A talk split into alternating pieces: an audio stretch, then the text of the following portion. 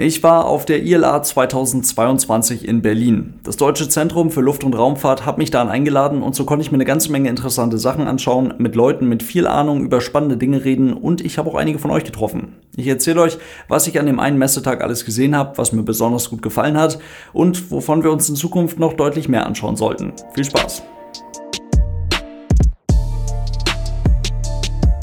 Und damit hallo und ganz herzlich willkommen. Ich hoffe, es geht euch gut. Ich war leider nur letzten Sonntag auf der ILA in Berlin. Das war der einzige Tag, an dem ich nicht anderweitig unterwegs war und somit habe ich auch nicht annähernd alles gesehen, was ich gerne auf dieser Messe gesehen hätte. Ich weiß aber auch, dass ich mir da am Sonntag eine ILA angeschaut habe, die deutlich kleiner ausfiel als beim letzten Mal im Jahr 2018. 1100 Aussteller und etwa 180.000 Besucher waren es da.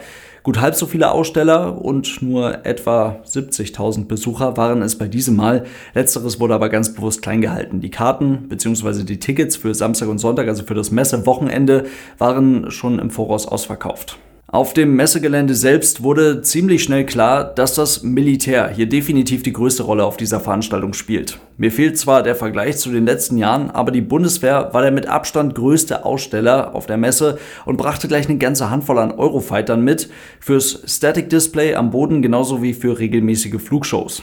Und genauso wurden auch Tornados mitgebracht, also die Jets, für die man nun mit der F-35 einen Nachfolger beschaffen wird. Dieses moderne Kampfflugzeug von Lockheed Martin war auch da, zum einen von der italienischen Luftwaffe auf dem Static Display und zum anderen einmal von Lockheed Martin selbst zum Anschauen und zum Reinsetzen.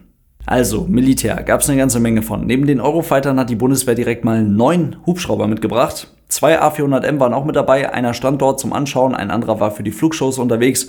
Dann noch ein A330 Multi-Role Transport Tanker. Ihren A319 hatten sie noch mit dabei und worüber ich mich sehr gefreut habe, das Flugzeug auch endlich mal zu sehen. Die C130J Super Hercules war auch mit dabei. Also das brandneue Flugzeug, welches die Transall bei der Bundeswehr ersetzt und welches erst Anfang 2022 ausgeliefert wurde. Das US-Militär kam mit F-15, F-16, der P-8 Poseidon mit vier Hubschraubern, natürlich auch da musste es wieder mehr als einer sein, und mit der C-17 Globemaster. Spannend war dann noch eine NATO-EVEX-Maschine und die Airbus C-295.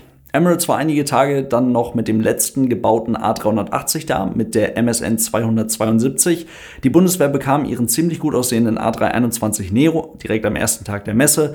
Das DLR war mit einem beachtlichen Teil ihrer Forschungsflotte am Start und es gab Hubschrauber. Richtig viele Hubschrauber. Die beiden größten Flugzeuge auf der Messe kamen von Airbus, ein A350 war da und auch ein Beluga XL war am Start. Und in den fünf Messehallen ging es dann weiter. Auch da ganz klarer Schwerpunkt auf dem Thema Militär. Viele Aussteller vor Ort, unter anderem auch in den Hallen ganz groß die Bundeswehr. Aber etwas interessanter fand ich dann noch den zweiten großen Schwerpunkt der Messe, und zwar die zivile Fliegerei und die Frage nach ihrer zukünftigen Nachhaltigkeit, vor allem in Bezug auf zukünftige Antriebstechnologien. Einmal kurz zum Reinkommen. Über Jahrzehnte hinweg waren immer und immer größer werdende Turbo-Ferntriebwerke jetzt definitiv der beste Antrieb für große Verkehrsflugzeuge. Ein bestimmter Schub kann erzeugt werden, indem wenig Luft sehr schnell beschleunigt wird oder indem man sehr viel Luft vergleichsweise langsam beschleunigt. Und letzteres bringt eine ganze Menge Vorteile mit sich und macht die heutigen Triebwerke, so wie sie sind, vergleichsweise leise, effizient und ziemlich leistungsfähig. Und das funktioniert auch für eine ganze Reihe an Flugzeugen unterschiedlicher Kapazitätsbereiche und für unterschiedliche Reichweiten. Und so unterscheidet sich das Flugzeug, welches für den mehrfach täglich durchgeführten Flug von Frankfurt nach Berlin genutzt wird, gar nicht unbedingt so großartig von der Maschine, die auf dem längsten Nonstop-Linienflug der Welt von Singapur nach New York im Einsatz ist. Und in der Zukunft werden Flugzeuge und ihre Antriebe womöglich deutlich schärfer auf einen Kapazitätsbereich und auf einen Reichweitenbereich optimiert sein und dabei unterschiedliche Antriebstechnologien verwenden oder diese möglicherweise dann sogar clever miteinander kombinieren. Wie vorhin bereits gesagt, das DLR, also das Deutsche Zentrum für Luft- und Raumfahrt, hat mich auf die Messe eingeladen und so konnte ich mich dann auf der Messe an diesem Tag ganz in Ruhe im sogenannten Space Pavilion umschauen und natürlich auch auf dem großen DLR-Stand. Und dort gab es ein Flugzeugmodell, was auf ziemlich beeindruckende Art und Weise zeigt, wie man diese neuen Antriebstechnologien in Zukunft miteinander kombinieren könnte. Das DLR ist natürlich kein klassischer Flugzeugbauer, entwickelt und forscht allerdings in Projekten wie Exakt an kompletten Flugzeugkonzepten für die Zukunft und deren Einfluss auf das Gesamtsystem Luftfahrt und agiert damit als virtueller Hersteller. Und so steht dann da ein Flugzeug, welches das Potenzial hat, neue Antriebstechnologien sinnvoll miteinander zu verknüpfen und damit den Kapazitäts- und Reichweitenbereich abzudecken, der heute zum Beispiel von der ATR 72 besetzt wird. Wichtige Punkte an diesem Flugzeug sind ein Wasserstofftank im Heck der Maschine und über die Tragfläche verteilte unterschiedliche Antriebe. Und das ist dann der Weg oder kann der Weg sein zu einem hocheffizienten und bei entsprechender Infrastruktur klimaverträglich fliegenden Flugzeug.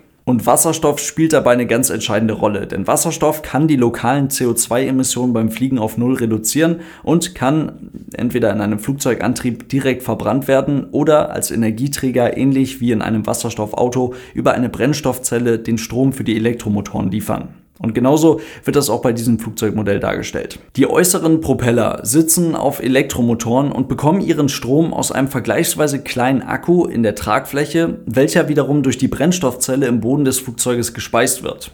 Und die inneren Propeller, die sitzen hingegen auf leistungsfähigen Gasturbinen, entweder direkt oder indirekt über einen Elektromotor, womit die Gasturbine als Range Extender funktioniert. Kennt man als Begriff wahrscheinlich auch schon vom Auto, funktioniert hier fürs Fliegen allerdings ein bisschen anders und dürfte mittel- bis langfristig auch deutlich sinnvoller sein. Da ein komplett batterieelektrisch betriebenes Flugzeug zwar vollständig emissionsfrei fliegen könnte, aber aufgrund der geringen Energiedichte des Akkus viel zu schwer werden würde für wirklich große Distanzen und somit zumindest heute laut dem aktuellen Stand der Technik nur bis 200 Kilometer Reichweite wirklich sinnvoll funktionieren würde. Mit dem Weg über die effiziente Gasturbine für Kurz- und Mittelstrecken ist das Fliegen dann nicht direkt emissionsfrei, so wäre es bei batterieelektrisch betriebenen Flugzeugen, aber CO2-neutral und damit massiv viel klimaverträglicher als heute. Und der Umweg über einen vergleichsweise kleinen Akku ermöglicht das zur Verfügung stellen einer Art Boost-Modus für Starts- und Durchstartmanöver. Die Elektromotoren reagieren außerdem sofort oder nahezu sofort und können damit sehr präzise und einzeln angesteuert werden, wodurch zum Beispiel auch Kurven geflogen werden können, was wiederum Steuerflächen verkleinern oder überflüssig machen könnte und damit wiederum Gewicht spart. Das direkte Ansprechverhalten der Elektromotoren hilft auch im Notfall. Das war dann nämlich meine Frage, was passiert denn, wenn zum schlechtmöglichsten Zeitpunkt, also noch auf der Startbahn kurz vor dem Abheben, der äußerste Motor ganz am Ende der Tragfläche ausfällt, denn das würde ja innerhalb kürzester Zeit zu einem massiven Drehmoment um die Hochachse führen und könnte damit ziemlich schnell ziemlich gefährlich werden.